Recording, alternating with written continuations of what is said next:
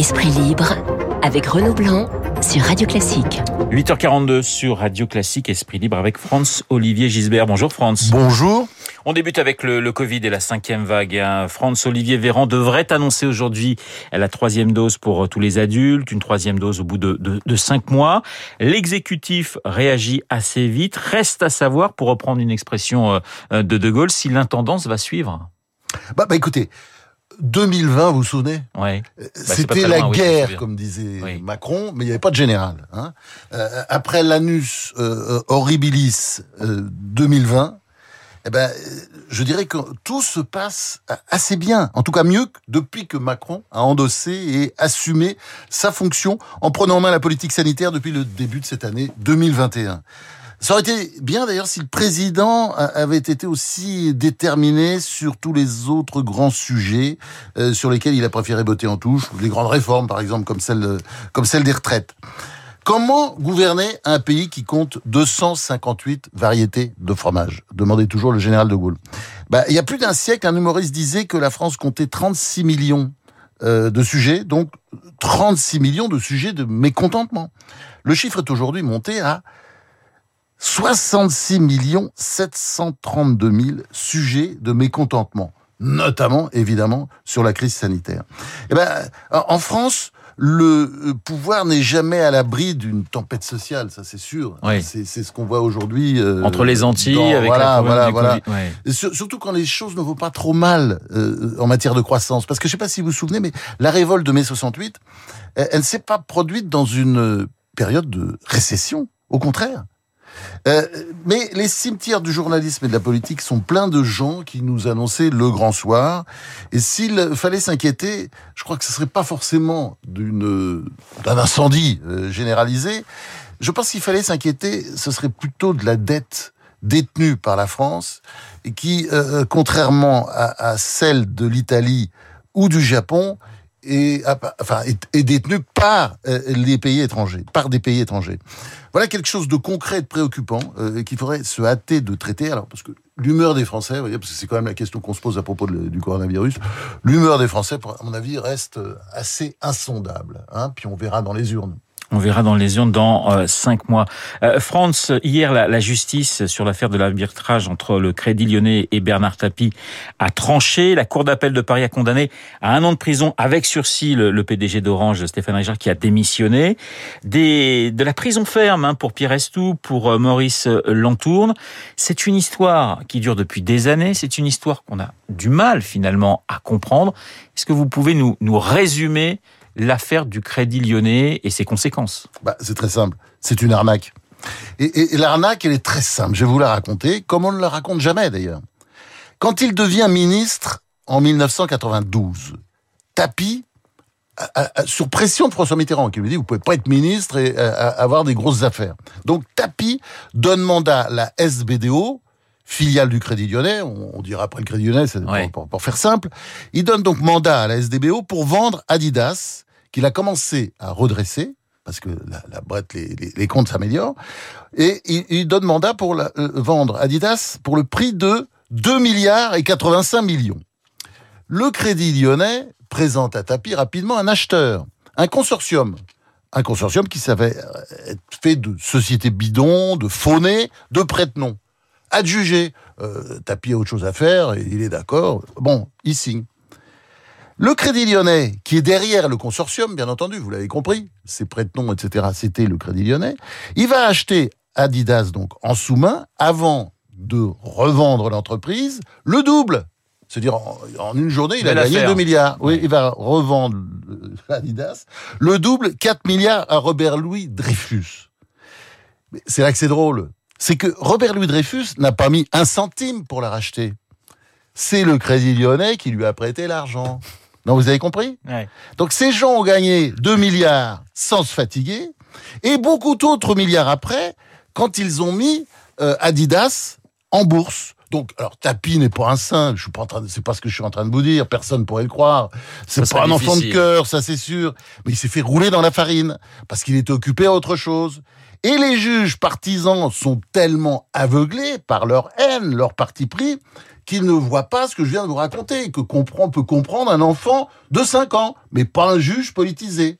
Voilà, c'est ça l'histoire. Elle est toute simple. C'est la c'est-à-dire c'est la défaite posthume de, de Bernard Tapie cette euh, cette euh, décision de euh, de la cour d'appel de, de, de, Paris pour vous, Franck? Non, pas du tout, parce que Tapie avait gagné la, la, la, la première manche oui.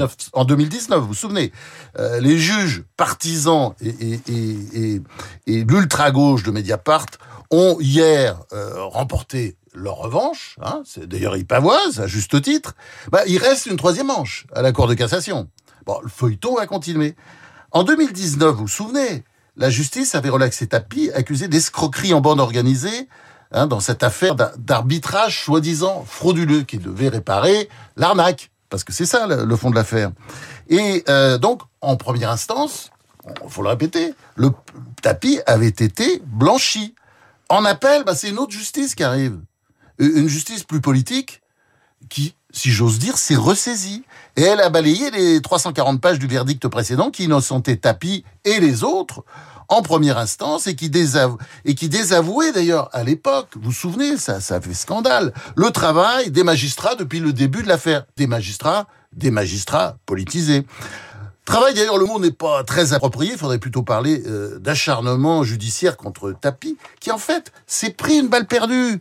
Parce que c'était pas lui qui était visé. C'était encore Nicolas Sarkozy, sous la présidence duquel avait eu lieu l'arbitrage prétendument euh, frauduleux, qui avait rapporté, qui lui avait rapporté une centaine de millions, et, et non 403 millions, comme il est souvent écrit. Cette affaire était une de plus, cette affaire Tapi ou cette affaire Adidas, Crédit Lyonnais, comme vous voulez, c'était une de plus dans la caverne d'Alibaba de bombes à retardement et autres armes létales que la justice est en train de constituer contre Nicolas Sarkozy avec une frénésie qui n'est pas judiciaire, c'est évident, mais qui est politique. Et euh, bon, et, c'est ça la vraie histoire. Et, dans l'affaire ah, euh, de l'arbitrage, les juges sont convaincus que Sarkozy a négocié l'arbitrage en échange d'un soutien politique de tapis. Hein et, et pardonnez-moi d'ailleurs, je ne devrais pas dire les juges, parce que euh, ce sont certains juges partisans. Le verdict de la Cour d'appel, donc qui contredit la première instance hier, il montre qu'il y a désormais deux justices en France. Une justice indépendante qui juge en droit, ça existe, et une justice ultra politisée qui est devenue une machine de guerre contre la droite, qui s'invite dans les campagnes électorales, qui à l'heure actuelle est en train de faire de Nicolas Sarkozy, oui, un martyr, un martyr, la, la victime d'une justice folle, obsédée au-delà de l'imaginable.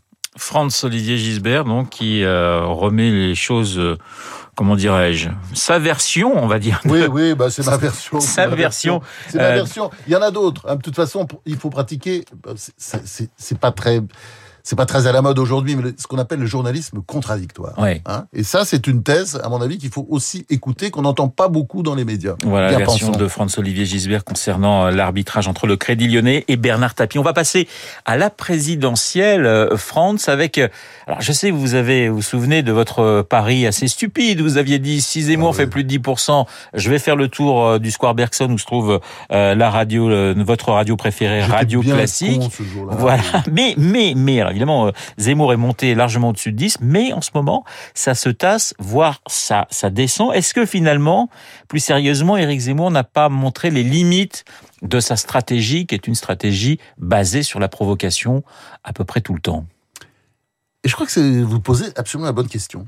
Et, et mais maintenant j'ai bien fait de venir. Maintenant que Zemmour est au troisième, au, au, au, enfin comment dire, au 36e dessous, je crois que c'est comme ça qu'il faut dire.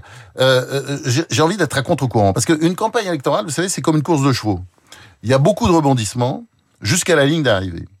Et si Zemmour a ses parrainages, ce qui n'est pas encore sûr, hein, d'ailleurs, enfin on verra. Oui, ça peut être compliqué. Voilà. Et s'il est candidat, je crois qu'il peut encore nous surprendre, mais à une condition, comme vous l'avez dit, qu'il en finisse avec les, les polémiques débiles comme euh, la polémique de, des Juifs euh, et, de Pétain. Euh, ce sont elles, entre autres, qui ont éloigné de lui euh, des soutiens qui semblaient acquis d'avance, comme celui de Philippe de Villiers, par exemple. C'est quand même, c'est quand même embêtant. Ça prouve tout simplement, ben, on l'a dit, on le disait avant, quand il était au Zénith, et que effectivement je traînais un peu les pieds, quitte à paraître ridicule. Mais la politique, c'est un métier. Et Macron a commencé à l'apprendre, vous vous souvenez, il y a cinq ans. Il n'a pas encore tout, tout bien appris, mais enfin, il a appris depuis. Et je pense que Zemmour a encore beaucoup, beaucoup, beaucoup à apprendre.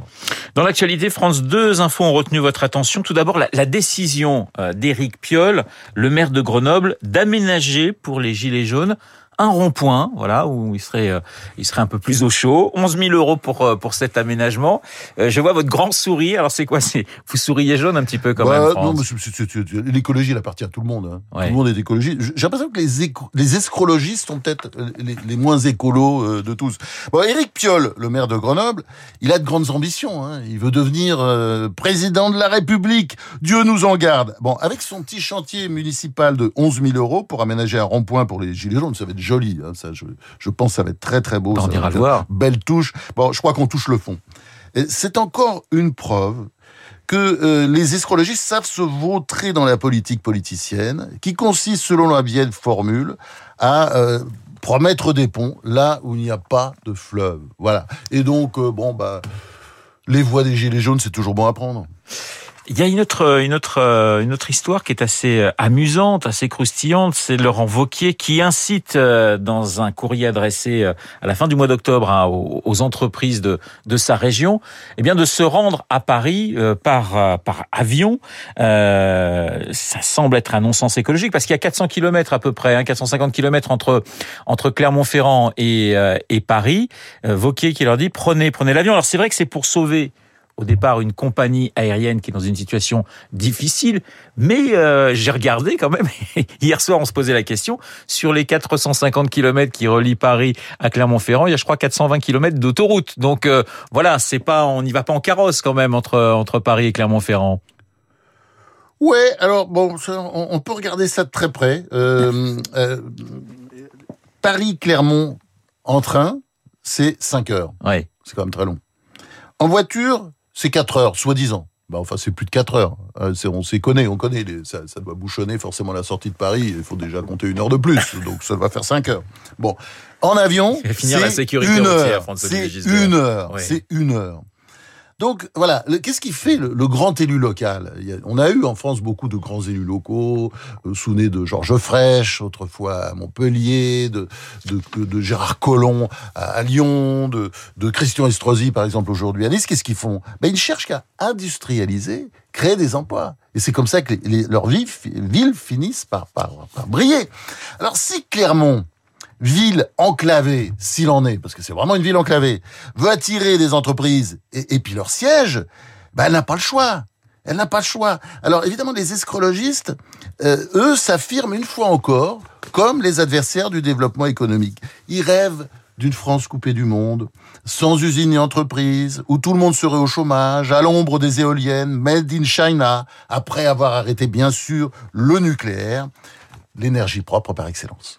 Franz Olivier Gisbert en pleine forme, hein, comme tous les jeudis sur l'antenne de Radio Classique. Merci Franz, à la semaine prochaine. Merci, à la semaine prochaine. 8h55 dans un instant. Lucille Bréau, météo et journal à tout de suite. Vous écoutez Radio Classique. Avec la gestion Carmignac, donnez un temps d'avance à votre épargne.